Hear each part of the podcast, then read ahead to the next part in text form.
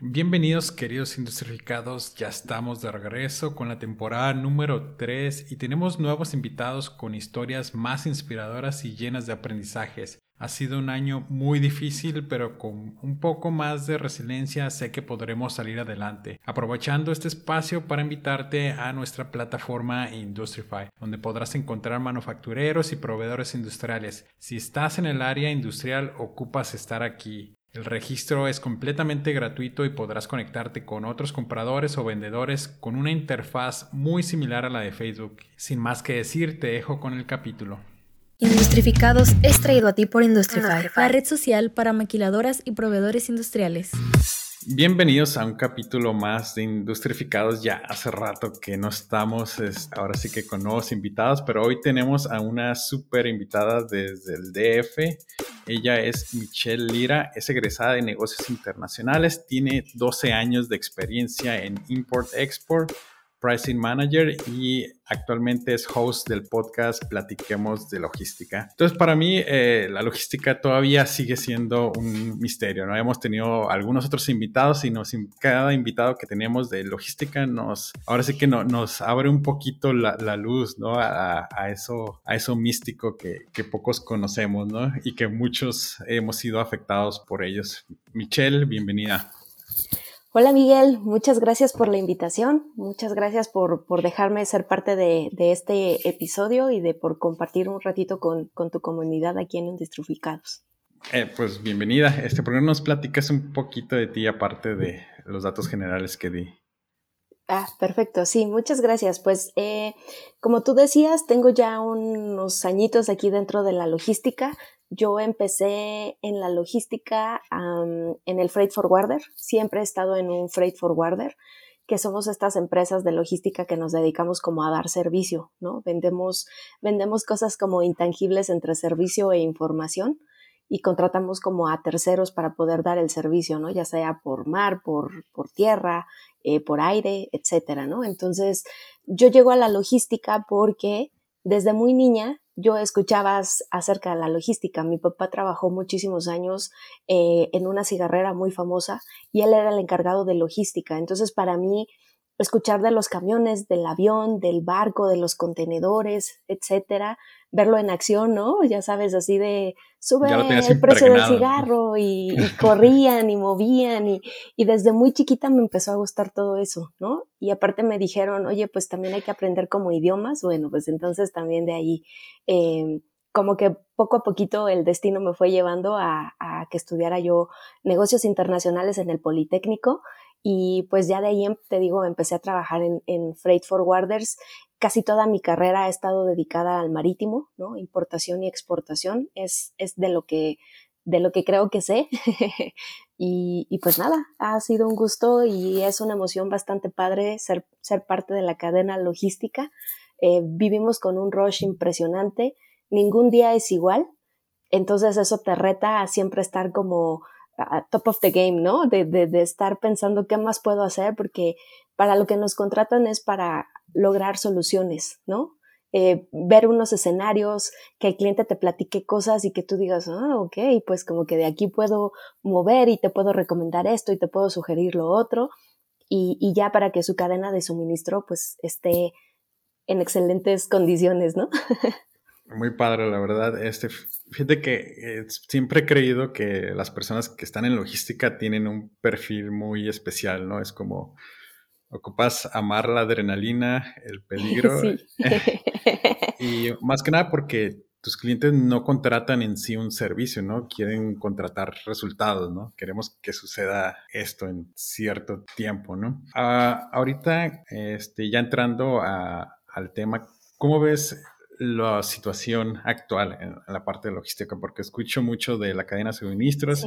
Y esto tiene que ver, eh, eh, se relaciona mucho a por qué mi PlayStation 5 no, no ha llegado. ¿No ha llegado? Eh, sí. pues mira, creo que ahorita todo el mundo está volteando a ver a la logística porque en todos los medios está saliendo esta información de, ay, no van a llegar las cosas para Navidad, ay, este, ves los memes por ahí de, de, que todo el mundo va a ir a hacer el shopping a medio mar, ¿no? alcanzando el buque, etcétera. Pero la realidad es que esto ya lleva un tiempo. ¿no? Esto no es nuevo, esto no es de hace tres, cuatro meses, esto trae como un background un poquito más, más largo. Yo te podría decir que eh, en 2016, y, pretendo hacerles la historia un poquito corta para que no sea aburrida, ¿no? Em, en 2016 el panorama estaba completamente al revés, ¿no?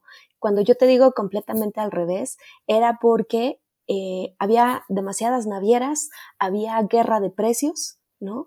Y si ahorita escuchamos que los contenedores valen 15 mil, 16 mil, 18 mil dólares por un viaje de China para acá, en el 2016 los contenedores costaban 50 dólares de China para acá.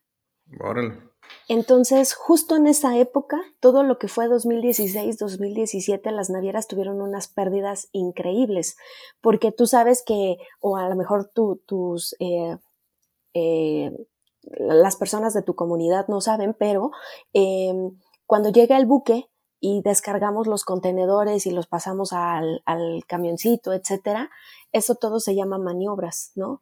Y esas maniobras de carga y de descarga en los buques costaban alrededor de entre 400 dólares. Entonces, imagínate, si tu flete marítimo solamente cuesta 50 dólares, pues esos costos de maniobras, etcétera, los tenían que absorber también las navieras, ¿sabes? Entonces, durante un año, año y medio, se estuvieron teniendo esas tarifas. Llegamos a saber que en algunos trades eh, las tarifas eran de cero dólar, ¿sabes? Entonces, esos años las navieras tuvieron muchísima pérdida y yo siempre les platicaba a los vendedores con los que trabajaba de en algún momento van a venir la venganza de las navieras, esto se va a voltear, tengan mucho cuidado, ¿no? Y bueno, pues de que todo esto se empezó a desencadenar, hubo una naviera que, tuvo una quiebra bastante fuerte que fue Hanjin y de ahí como que se empezaron a reagrupar y ahorita esa consolidación de navieras está en solo 12 y son tres grandes alianzas, ¿no? Entonces, imagínate, antes de tener veintitantas navieras y de que hubiera como variedad y de que hubiera como mayor eh, cantidad de movimiento, exacto, Ahorita está solo centrada en 12 y esas 12 están divididas en tres alianzas. Entonces, todo eso empieza como a generar ciertos cambios dentro de la logística, etcétera. Pero la verdad es que lo que nos vino a dar en la torre fue el COVID, ¿no? Porque eh, sobre todo, tú sabes que para México la mayor cantidad de importaciones que tenemos son de Asia, ¿no? Hablando del tema marítimo.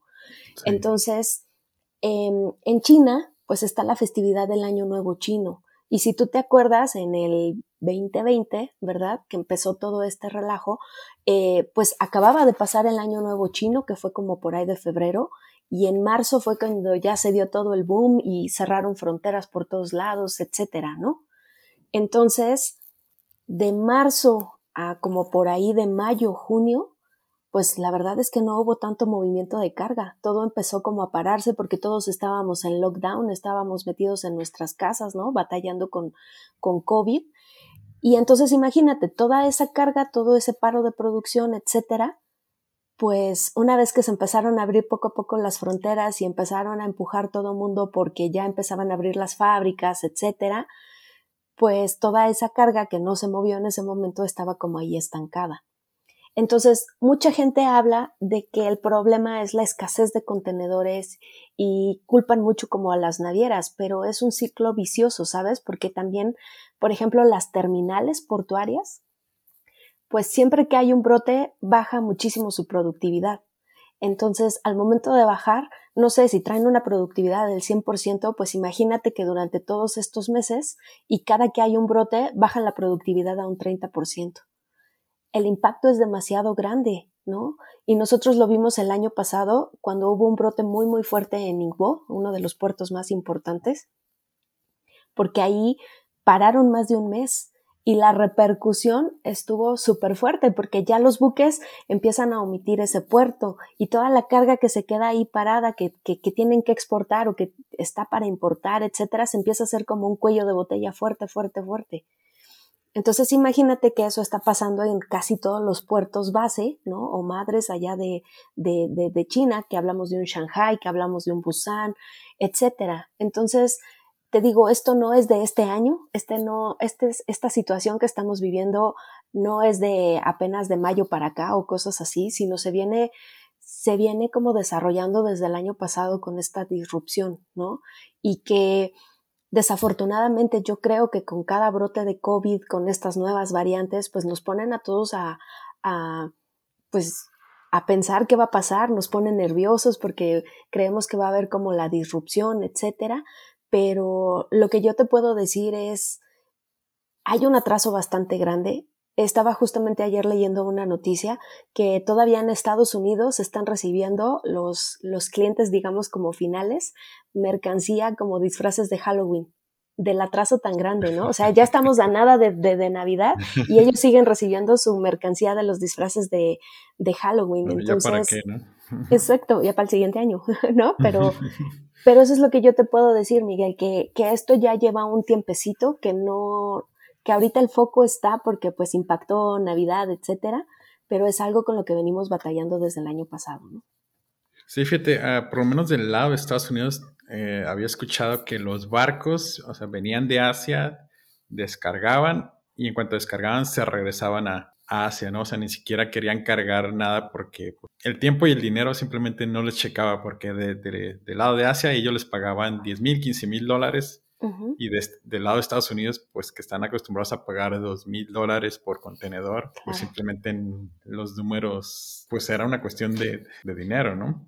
Claro. Eh, y, y, ahorita, ¿hacia dónde va la tendencia? O sea, ¿esto se va a arreglar? ¿Va a haber algún, este, alguna empresa que va a disrumpir esto? ¿A un tratado internacional? ¿Superman va a venir? No, no sé, o sea, ¿qué, qué crees que, que, que suceda ahora?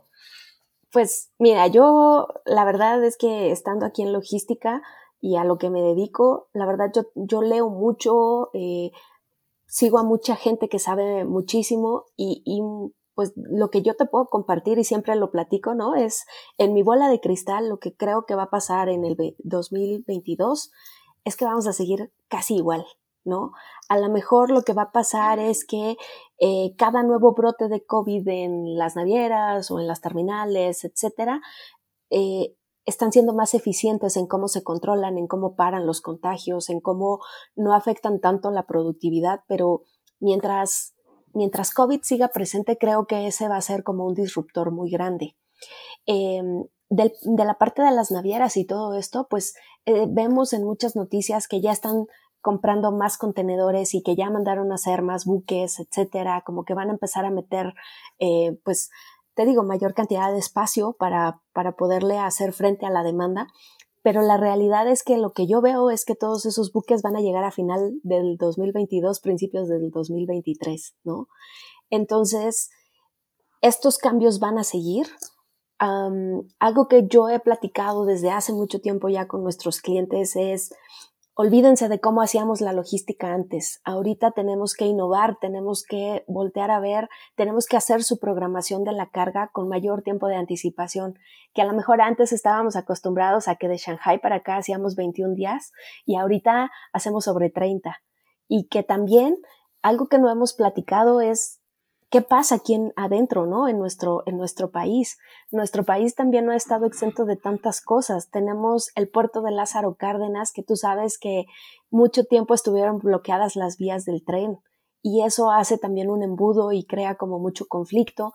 Y al Lázaro Cárdenas, al no estar como a su 100, todo el mundo voltea a Manzanillo y Manzanillo se congestiona y en lugar de que tu carga con el despacho y todo esto salga en dos días, te estás tardando cuatro o cinco días, ¿no? Entonces, eh, te digo, todo esto creo que va a seguir, creo que todo mundo dentro de su pedacito de la cadena logística estamos tratando de hacer como cambios y que creo que todavía el siguiente año vamos a ver como, como pues estas eh, actividades o estas soluciones que han estado poniendo, porque no sé si tú sabías, pero por ejemplo para carga aquí en México, de repente toman la ruta a Estados Unidos, ¿no? Por barco y luego se lo traían por avión o se lo traían por camión a, a todo lo que es el Bajío.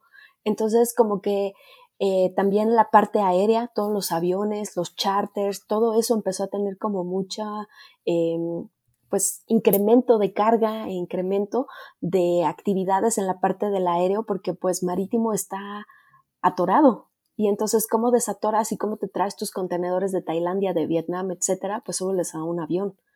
Entonces también la parte de los aeropuertos, exacto, el costo es muchísimo más, pero, pero imagínate que traes carga para tu línea de producción.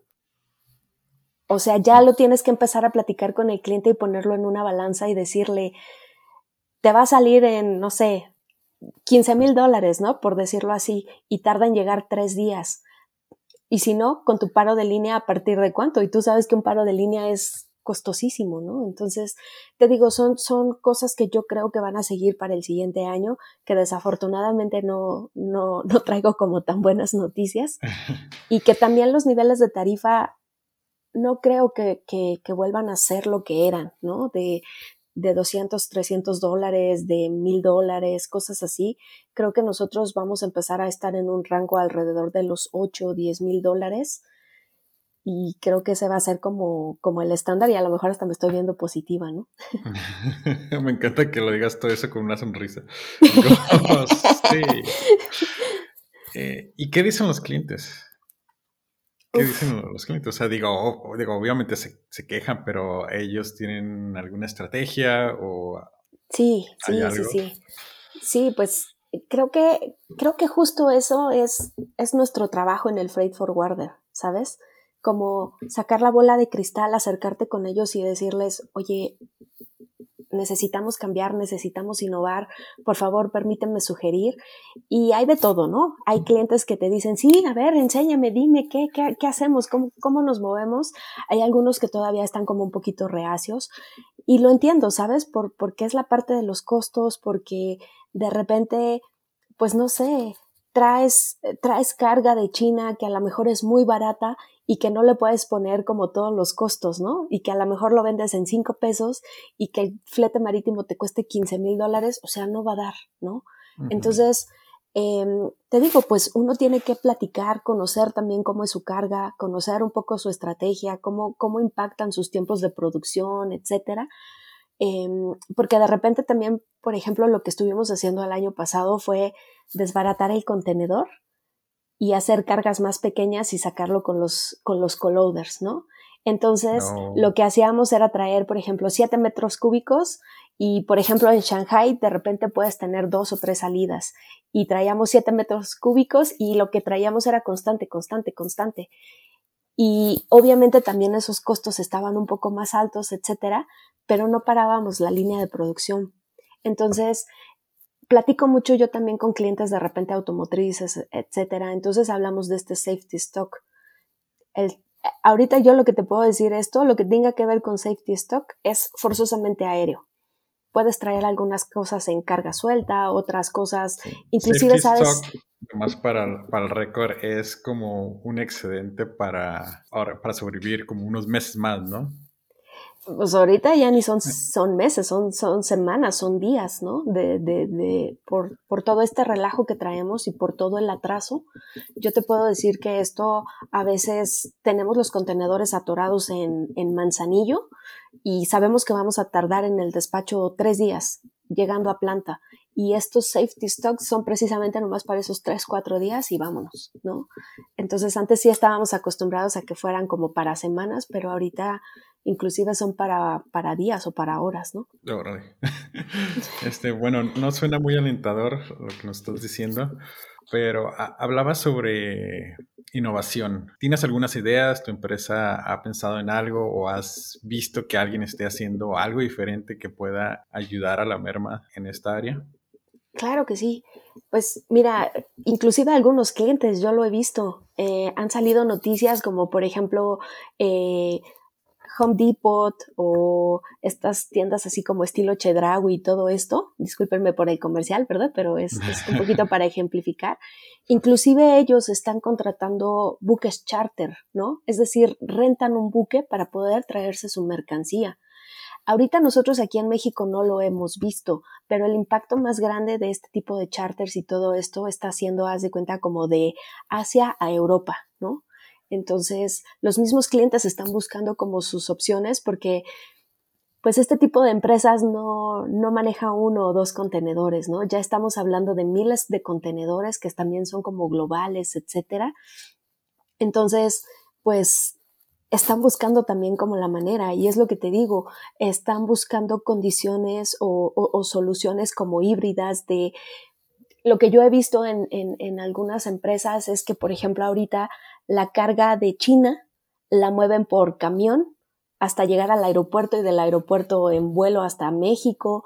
Eh, pues no sé, te digo, son, son como muchas opciones. Ya de plano hay, hay empresas que contratan estos charters a la semana y se van de, pues no sé, de China a Europa, de China a Estados Unidos y, y, estamos hablando de aviones inmensos, ¿no? Donde llenan de carga porque sabemos que los contenedores no van a estar. Y algo que yo he estado viendo es que también, por ejemplo, ya algunos países están metiendo su cuchara, ¿no?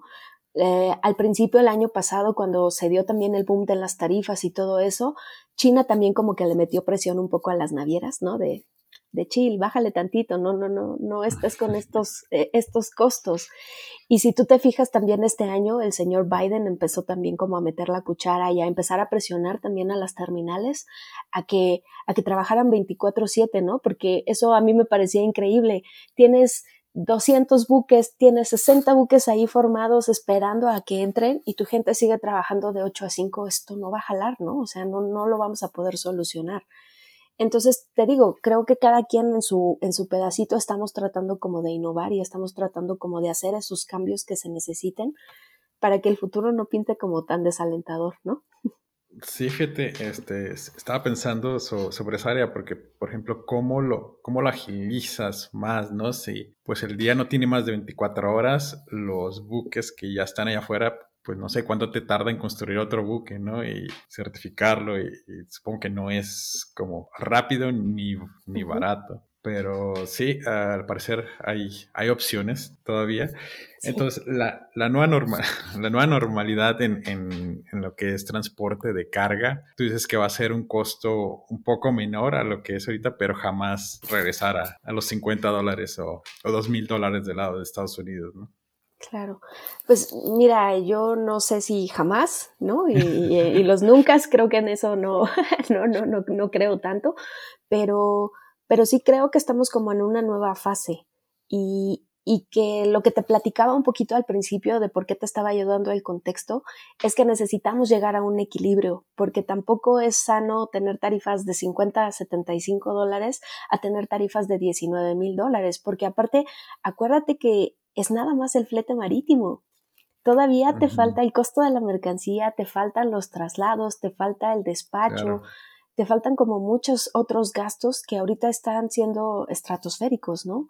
Entonces, yo creo que mucho de lo que vamos a ver el siguiente año es como que todo el mundo vamos a empujar a que haya un equilibrio. Pero sí, la verdad es que dudo mucho que al menos en los dos siguientes años regresemos a tarifas de mil dólares, dos mil dólares. Y aparte no hemos hablado de la, de, de la situación de las exportaciones, ¿no? que la IMPO está castigada con costos y lo que quieras, pero exportaciones no hay equipo. Están cancelando algunos, eh, algunas rutas. Entonces, nosotros como México y también la parte de Latinoamérica exportamos muchas cosas perecederas, ¿no? Que el aguacate, que las berries, que el banano. Entonces, imagínate, si no hay contenedores para moverlos y si llegan a ver los contenedores y los buques están atorados y tu producto solo dura, no sé, 40 días fresco y tu buque ya hace 50, 60 días, pues las pérdidas también que los exportadores están teniendo están siendo como bastante fuerte, ¿no? Y eso, eso te digo, también es un impacto eh, que de repente no platicamos porque nos enfocamos más en la IMPO, pero la Expo también la ha estado pasando bastante mal. Y esas son entradas de dinero, ¿no? Que es otro juego diferente, pero ahora sí que en el mismo campo. Y uh, de algunos de tus clientes han dicho así como que, ¿sabes que Ya no voy a dejar de, ya voy a dejar de comprar en el extranjero, voy a buscar mejor un proveedor local para ahorrarme por lo menos esta parte del costo del proceso o voy a desarrollar un nuevo proveedor. Sí, sí, no, esto lo, lo, hemos visto desde, desde el año pasado. Eh, sean, te digo, nosotros ponemos soluciones en la mesa, ¿no? De, oye, este, por ejemplo, cuando China cerró por completo, ¿no? Que fueron, acuérdate que pues esto empezó en China, ¿no? El COVID. Entonces, cuando China para toda la producción fue de, ¿y ahora de dónde? Y entonces, casi siempre la, la mayoría de los clientes tienen como su opción B o C, ¿no? De repente llegan a tener. Entonces ahí fue cuando todos empezamos a voltear a ver qué India, qué Tailandia, qué Cambodia, etcétera.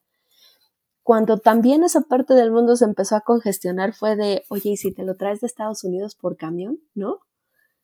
Entonces, sí, los mismos clientes ya tienen como esta opción y de repente cuando los buques están atorados, ya tienen una producción eh, lamentablemente yo no veo que sea mucho nacional, ¿sabes? Sino más bien buscan como por Estados Unidos o por tránsitos un poquito más cortos. Inclusive he visto que han traído carga de Europa, pero Europa está en la misma situación, ¿no? Todo lo que es el norte, eh, Hamburgo, Rotterdam, etcétera, están igual de congestionados. Eh, entonces, pues la verdad es que sí se buscan opciones, sí tienen proveedores en diferentes partes del mundo y pues creo que eso es un poquito de abrir la mente y de estar buscando opciones, ¿no? ¿Y hay alguna política que has escuchado en México que, se vaya a implementar o ahora sí que el gobierno meta su cuchara para, para empujar un poquito más las cosas? No, la verdad es que no, no. Mira, yo, yo te puedo poner el ejemplo de... Este sí, ya, no. bueno, pero desear nunca está mal, ¿no? O sea, siempre, hay que ser optimistas y positivos. Em, lo que yo te puedo poner de ejemplo es justamente el tema de Lázaro Cárdenas. Por Lázaro Cárdenas entra mucha carga, es un puerto, digo, yo soy fan de ese puerto porque la verdad es que son muy eficientes. Eh, trabajan bastante bien. no, no, no, del presidente no. Eh, y entonces, muchas empresas muy grandes entran justamente por Lázaro Cárdenas, por lo eficiente y rápido, versus Manzanillo, que todavía de repente es como un poquito, eh, pues, digamos, eh, pues un poquito más arcaico, ¿no? Entonces, pues las vías del ferrocarril, que es la mayor parte de donde se saca esa carga del puerto de Lázaro Cárdenas, si no mal recuerdo, fueron setenta y tantos días de bloqueo. Entonces, eh, sigo mucho a Kansas, a Kansas City, Southern México, que son los que manejan la parte del ferrocarril, y para mí era muy impresionante ver las pérdidas, porque empezaron a hacer unos, unos eh, como publicaciones indicando el, impacto que tenían las familias de toda la gente que trabaja en esa empresa, las pérdidas económicas, la, eh, la cantidad de carga parada en el puerto, etcétera, y que realmente no veíamos solución y que eso ya estaba en la cancha del, del gobierno, ¿sabes? Entonces, eso es algo, pues, que yo te digo, no veo cómo, cómo el gobierno está empujando por, por ayudarnos a, también eficientar de nuestro lado las cosas, ¿no? Y pues ni platicamos de la carta aporte, ¿verdad? Que ahora ya también a partir del primero de enero va a empezar y, y pues que la verdad está muy complicado y, y quién sabe cómo nos vaya a ir en estos primeros días. ¿Alguna luz de esperanza, algún consejo que le quieras dar ahorita a los, a los que están manejando producción? Más que nada, los que estamos en, la maquinadora y que ocupamos el, la materia prima al día. Sí. Mira, yo, yo siento que no todo es malo, más bien lo que nosotros tenemos que tratar de hacer es ajustarnos, porque con tu equipo de logística, con los equipos de planeadores, con tus mismos proveedores. Creo que ahorita es mucha comunicación y comunicación efectiva. Y era lo que te decía, romper un poco los paradigmas de es que así siempre lo hemos hecho. Ahorita eso no nos funciona. Ahorita es empezar a ver, ok, ¿cuánto tiempo realmente está haciendo el buque? Mi agente aduanal realmente cuánto tiempo se está tardando en el despacho. Hay algunos shortcuts, porque eso es lo que te digo, Miguel, todavía por algunos lados podemos encontrar como algunos shortcuts, hacer algunas mejoras. Yo he visto que algunos clientes que traen mercancía como regular, etcétera, hacen el previo en origen, ¿no? Entonces, con su mismo proveedor hacen el previo en origen y ya básicamente llega casi despachado. El previo en origen es cuando, por ejemplo, contratas tú a una empresa como tipo aduanal y en origen se van directamente al, a la bodega del, del, shipper, de tu proveedor, y, hacen como esta revisión de que realmente vengan tanta cantidad de cajas de, vamos a decir, de tuercas y de tornillos, etcétera. y entonces revisan la misma calidad, revisan que todo venga como listo, hecho, etiquetado, etcétera, cierran el contenedor y en ese mismo momento mandan como su Excel con, con, con este como previo. Y entonces aquí lo recibe la agente aduanal a las 24, a las 48 horas y con eso ya pueden empezar a trabajar todo lo que es su, su, despacho. Digo, no soy como muy experta, pero a grandes rasgos eso es lo que sé. Entonces imagínate, si tu, contenedor tarda en llegar veintitantos días, tú desde el día segundo ya tienes como toda esa información. Entonces cuando llega aquí, eh, obviamente todas estas empresas están certificadas, etcétera, pues ya llegas con la autoridad aduanera y le dices, nosotros traemos previo en origen y en lugar de que te tardes tres, cuatro días, a lo mejor sales al segundo día. Sí, ya está todo preparado, ¿no? Entonces, más. Ok, ok, ese es un, buen tip, muy buen tip. Este, digo, igual si tienes otro tip, bienvenido, ¿no? Ahorita es el momento. pues es lo que te digo, un poco más la, la, la planeación, que no se haga la planeación, pues con poquito tiempo, que sí tengan un colchón y que ahorita justo, pues tú sabes que todo lo que es octubre, noviembre y diciembre, todo el mundo está con el tema de los presupuestos, etcétera. Entonces, volvemos un poco con este tema del safety stock, ¿no? De creo que ya deben de meter dentro de su presupuesto esta parte y que, por ejemplo, si tú ahorita cotizas un aéreo y ese aéreo te va a costar 5 mil dólares, pero lo vas a traer como programado, etcétera, creo que es una buena opción a que tengas que volar un contenedor y te cueste 50 mil dólares y tengas los tiempos encima, ¿sabes? Entonces creo que, creo que mucho la comunicación con tu forwarder, con quien lo lleves, ¿no? Creo que esa es la base de cómo puede mejorar el 2022. Por ejemplo, yo ahorita en redes sociales he visto muchísimo de los freight forwarders y todo el mundo que está diciendo, prepárate para el año nuevo chino, ¿no? El año nuevo chino, la festividad es a partir del primero de febrero y los chinos descansan dos semanas, ¿sale? Entonces durante esas dos semanas todo se muere. Y ahorita todo el mundo está promocionando de prepárate para el año nuevo chino. No, señores, ya vamos tarde para el año nuevo chino. ¿Por qué?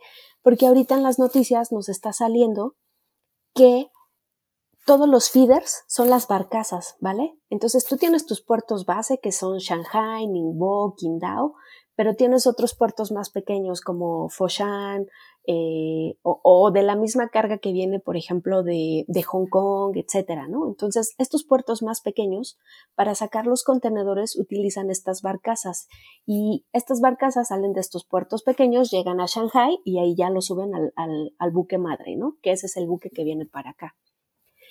Entonces, desde el año pasado, para la preparación del Año Nuevo Chino, toda esta gente que trabaja en estas barcazas para que se pueda ir a su pueblo a, festejar a su provincia, etcétera, el Año Nuevo Chino, tienen que tener una cuarentena. Oh. Entonces, ahorita las noticias que yo he estado leyendo es que se van a preparar con cuatro o seis semanas de anticipación. ¿Cuántas semanas tiene enero? ¿Cuatro? ¿Cinco? Y si te están diciendo que se van a preparar con cuatro o cinco semanas de anticipación, pues si ahorita tú quieres sacar una carga, ya tienes que estar preparado, ¿no? Entonces, creo que eso es lo importante de las empresas de logística, de los freight forwarders, que nosotros leemos toda esta información, que estamos en contacto con China, con Europa, eh, con Estados Unidos, y entonces nosotros te brindamos como esta información y este panorama, y es nuestra obligación ayudarte, ¿sabes? Que yo a mis clientes desde octubre les dije, a ver chicos, vamos a ponernos a planear el año nuevo chino, porque ahorita, pues es que ya vamos tarde, ¿no? Ya vamos tarde, entonces... es un poquito temprano. ya poniendo el arbolito de Navidad, ¿no? Desde octubre. Y, y tú, es que es lo que te digo, la siguiente festividad que tenemos muy fuerte de la parte de Asia es el Golden Week, es en octubre. Entonces, en el mero peak season, entre junio y julio, tú ya tienes que tener a la vista el, Golden Week. Por eso te digo que es mucho la programación, la planeación y que ahorita no podemos esperar que en 24, 48 horas puedes conseguir un espacio en un buque, ¿no? Ahorita ya, para que tú consigas los bookings, estamos hablando de dos a tres semanas. Y si a eso le echas la festividad, pues entonces hay que planear un poquito más, ¿no?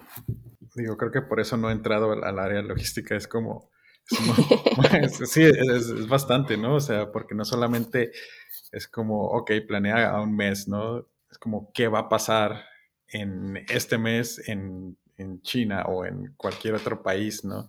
Este, O si se atoró el barco en el canal y, y ya no están pasando los buques, pues supongo que a ustedes también les afectó eso, ¿no?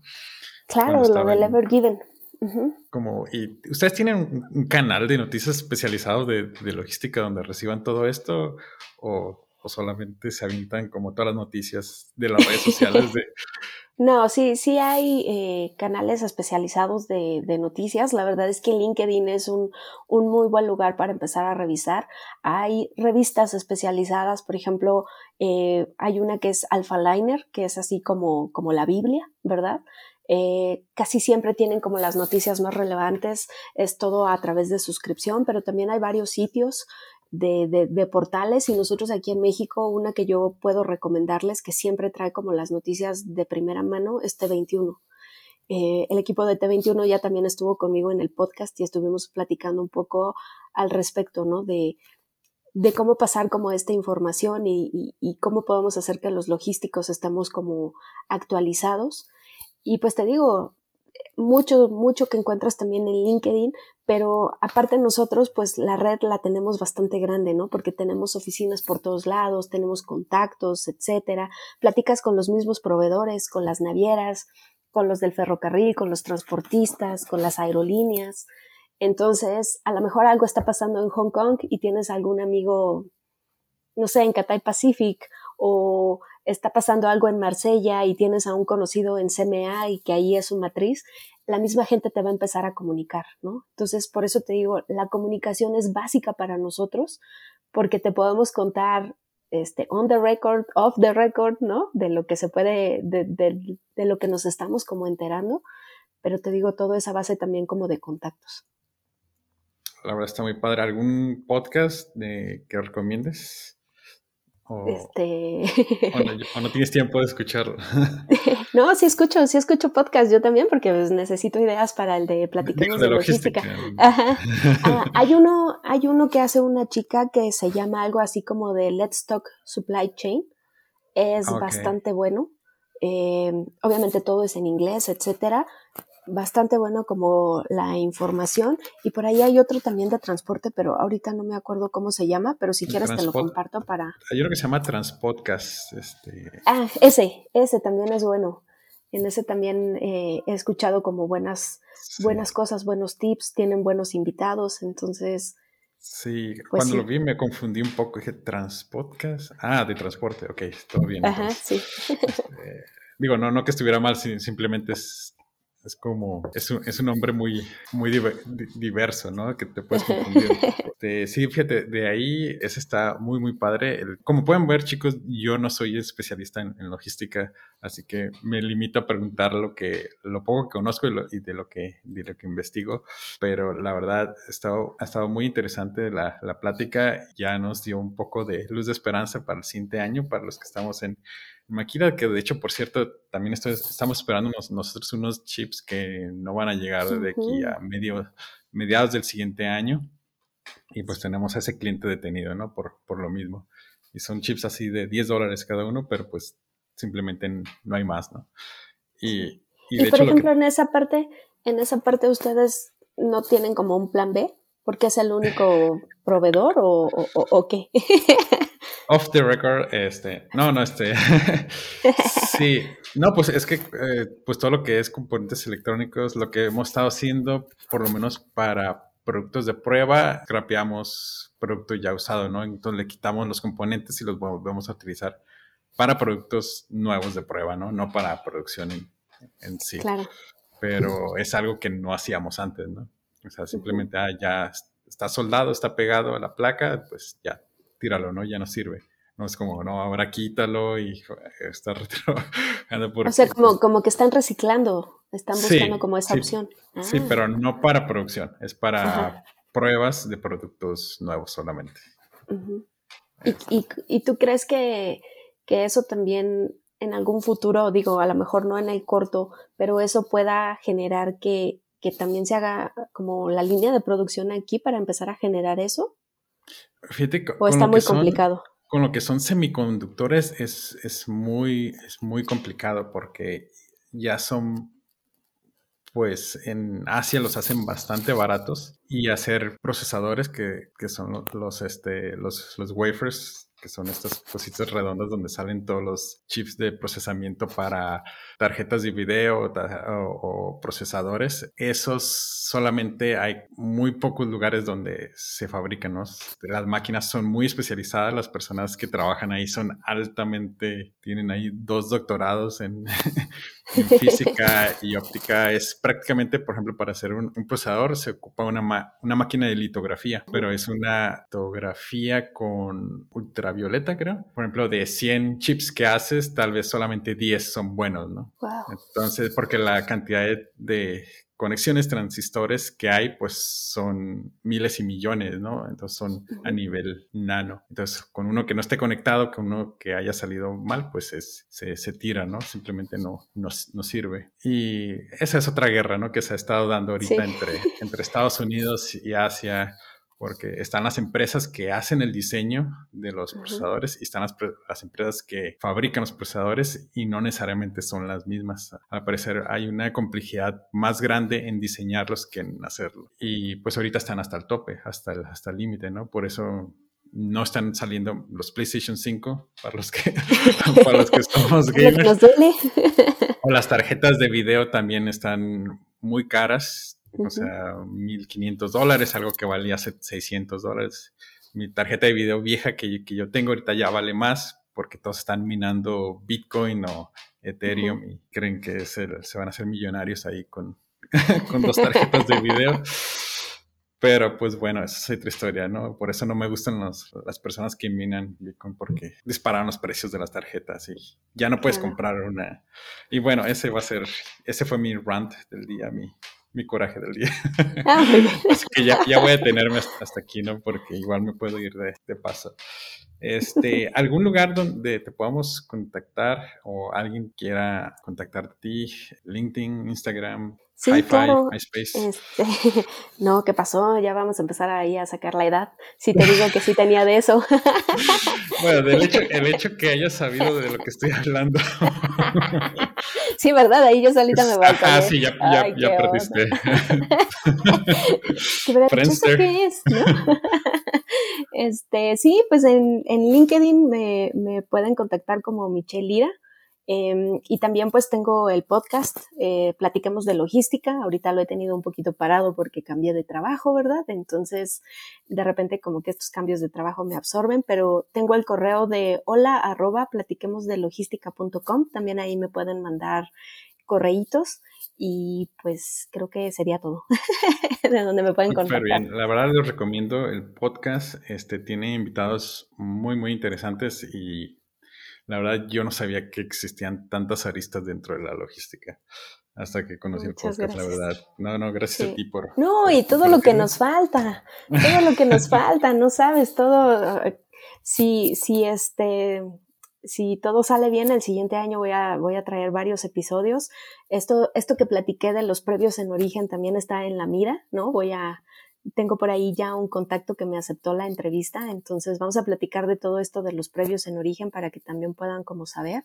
Y justo esa es como la intención del podcast, eh, buscar a los expertos que nos platiquen un poquito y que todos aprendamos pues cada día más de la logística y que no sea algo tan complicado. Súper bien.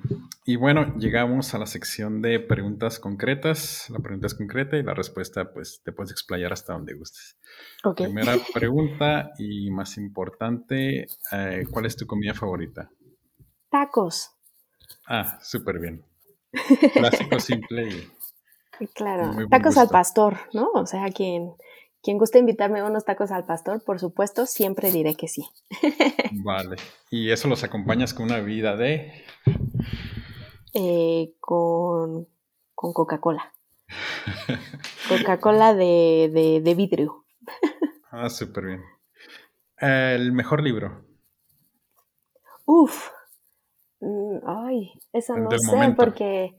Porque. Ah, Leo mucho, mucho, mucho, mucho. Inclusive ahorita ya estoy migrando a los audiolibros y, es, eh, un hambre voraz, ¿no? Ahorita eh, empecé con una buena aplicación, esas sí se las puedo recomendar, se llama Beek, B-E-E-K. Oh, Son libros en español y no sé, empecé con ellos a partir de julio y ya llevo 18 libros. Em, me gustó mucho Hábitos Atómicos. La verdad es que ahorita no me acuerdo cómo se llama el, el, escritor. Hábitos Atómicos me gustó porque te ayuda como a empezar a generar un hábito con, lo fracciona como en muchos cachitos que te hace como más accesible em, el llegar a lograr ese hábito. Entonces ese, ese se los recomiendo, ese es como en mi top one. Y aparte leo cosas así de logística y de superación y de todo este tipo de cosas y aparte leo de ficción, de sci-fi, thrillers, etcétera, ¿no? Entonces, de repente ya no sé qué, libro, Ahora ya escuchas, ¿no? Sí. Sí, fíjate, Vic, eh, yo he querido bajar la, aplicación esta de Vic, pero ahorita como estoy en Audible de, de Amazon, este, todavía tengo varios audiolibros ahí por escuchar, pero le, voy a dar una checada. Hábitos atómicos también. ¿no? Hábitos atómicos, vale la pena. ¿El mejor momento? El que estoy viviendo en este momento. Súper bien. si pudieras regresar al momento en el que terminaste la preparatoria hace poco, este, ¿qué, decisiones cambiarías? ¿Qué decisiones? Pues fíjate, algo que estuve pensando hace algunos, algunos meses y lo platiqué inclusive con mi hermana es de si yo pudiera regresar al pasado, ¿qué haría, qué haría diferente? Creo que tomaría las mismas decisiones. Lo único es que creo que me enfocaría más en, por ejemplo, en lugar de aprender francés, aprender chino, ¿no? Mm. Eh, en lugar de, no sé, creo que sí andaría de fiesta, pero también apartaría como un pedacito para estudiar alguna que otra cosa, ¿no? ¿Sabes? Que creo que ahorita, pues no sé, e, e, es necesaria, ¿no? Por ejemplo, mi hermana es programadora, programadora web, entonces como que nunca le puse mucha atención a esta parte de la tecnología, etcétera. Y ahorita. Es que le pagan bien. Exacto. Es, es, es, lo que te digo, ¿no? O sea, tomaría a lo mejor alguna decisión de empezar también a revisar algo de, de programación o algo, pero pues, digo, creo que sería como ese tipo de decisiones lo que cambiaría, ¿no? Todo lo demás. Digo, todavía puedes aprender chino, ¿no? Eh, sí, pero, pero, por ejemplo, mira, he tenido la experiencia, ¿no? De, de, de escucharlo y, y, lo que me decían es que ahorita ya mi oído, pues, ya está medio oldie, ¿no? Ya, ya está viejito. Entonces, tienen ellos como, como ciertos sonidos. Por ejemplo, me decían el pau, lo dicen y en algunas ocasiones es pollo y en otras cosas es, o sea, te, te puedes confundir mucho y tu oído ya no es tan fino como cuando estás chavito, ¿sabes? O sea, sí lo puedo estudiar, me va a costar mucho trabajo, pero, pero pues también ando en logística, ¿verdad? Luego, y, y, con podcast, ¿en qué momento? Búscate un amigo chino. Eh, exacto, exacto. Creo que esa es, la, la, opción. sí, lo del pare, digo, yo creo que no, no, es, no es malo eso, ¿no? Porque no, es complemento. sí, es complemento, es parte de, se necesita. Exacto. Es básico, es como gatear, se necesita pasar por ahí. Exacto. Sí, hace mucho que no hago estas preguntas. Este, la, peor, compra que hayas hecho. La peor compra. ¿Así en general? Sí. ¿Qué podrá ser? Pues no sé. Pues yo creo que siempre es ropa. De esa que dices, ay, yo creo que me voy a comprar este vestido porque seguro voy a tener una fiesta, ¿no? y luego ya nunca lo usas. La que tiene todavía la etiqueta en el Exacto, cosas así. o me voy a comprar este tapete de yoga porque el otro ya está como medio viejito y se te olvida y sigues usando el viejito. De, ese tipo de cosas sí hago. la, mejor compra con 100 dólares o menos. Uy, si me haces preguntas muy difíciles porque no sé Que no sean libros. Que no sean libros. Para mí soy mucho de, de cuidarme la cara, del skincare entonces siempre ando comprando cremas y mascarillas y cosas de ese estilo. Ese es mi vicio. Y, siempre ando buscando y ahorita ando enamorada de algunas marcas coreanas que consigo cosas fabulosas por menos de 100 dólares, ¿verdad? Ah, súper bien. Vienen de Asia, ¿no? Supongo que tardan en llegar. Exacto. tardan en llegar. Por eso soy eh, shopaholic y, compro dos por si, por si las moscas. Última pregunta. Si pudieras enviarle un mensaje de WhatsApp a todo México, ¿qué diría? Ánimo muchachos, vamos a salir adelante. El futuro se ve brillante. Perfecto. Michelle, muchísimas gracias por tu tiempo. Muchas gracias a ti, Miguel, y un gusto haber platicado con ustedes y espero que la información pues les sea útil, ¿verdad? Y, que no quise ser pesimista, sino al contrario, ¿no? Nada más es, es planear y comunicarnos mejor. Muchas gracias por el espacio y la invitación. Industrificados es traído a ti por Industrify, la red social para maquiladoras y proveedores industriales. Y antes de cerrar, quiero agradecerte por estarnos escuchando y me gustaría saber un poco más de ti. Si te gustó el podcast, danos 5 estrellas y déjanos un comment en Apple Podcasts. También nos puedes encontrar en Facebook e Instagram. Y hasta la próxima.